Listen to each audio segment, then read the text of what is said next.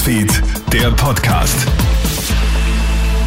Schönen guten Morgen am Donnerstag. Vielen Dank fürs Einschalten. Du hörst hier unseren Krone-Hit Nachrichten-Podcast für ein kleines Update in der Früh. Warum müssen sich Frauen in Österreich noch immer Pfiffe, Gehupe und derbe Sprüche gefallen lassen?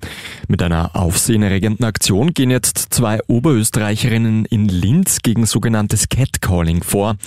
Das Duo von Catcalls of Linz sammelt die derbsten Sprüche und Aktionen, von denen Frauen und Mädchen berichten und schreiben sie mit bunter Kreide auf die Gehwege der Stadt. Passanten und Passantinnen sehen dann vulgäre Anmachsprüche. Mit der Aktion fordern die Frauen auch einmal mehr, dass Catcalling endlich unter Strafe gestellt wird. Höchste Zeit, sagt auch Claudia Frieben, die Vorsitzende des österreichischen Frauenrings während im Paragraph 218 des Strafgesetzbuches die sexuelle Belästigung vor allem im körperlichen Bereich bereits strafbar ist, ist verbale Belästigung nicht strafbar derzeit. Und ich glaube, die Politik wäre gut beraten, das einzuführen. Du kannst übrigens auch ein entsprechendes Catcalling-Volksbegehren unterstützen. Den Link findest du auf kronehit.at. Die Parlamentarier kehren heute wieder an ihren gewohnten Sitzplatz zurück. Nach fünf Jahren Renovierung öffnet das österreichische Parlament feierlich.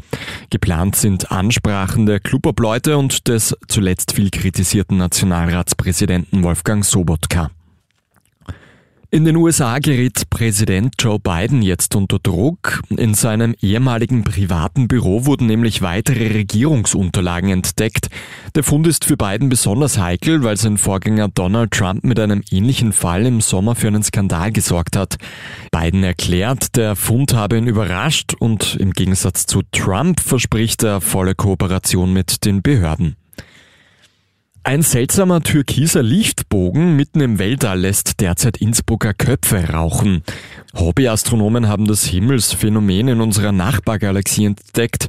In sternenklaren Nächten ist es sogar mit freiem Auge erkennbar. Eine Gruppe Innsbrucker Astrophysiker geht dem Nebel jetzt auf die Spur.